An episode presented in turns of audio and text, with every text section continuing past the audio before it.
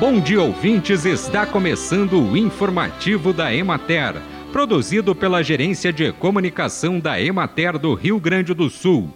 A apresentação é de Matheus de Oliveira, na técnica José Cabral. Na regional da Emater de Pelotas, de 14 a 20 de agosto, as condições climáticas não foram favoráveis para o desenvolvimento, floração e frutificação dos morangueiros, devido às chuvas nos primeiros dias da semana e a uma queda acentuada nas temperaturas no restante da semana.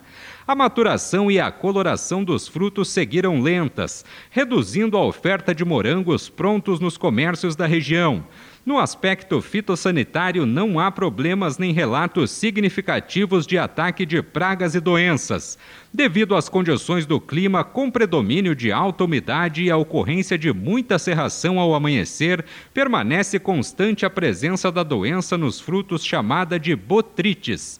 Os produtores seguem com as aplicações preventivas de fungicidas, objetivando prevenir a incidência das doenças foliares e nos frutos. Os preços de comercialização dos morangos para a indústria variam de R$ 6 a 7 reais o quilo, para o mercado in natura variam de R$ 10 a 25 reais o quilo.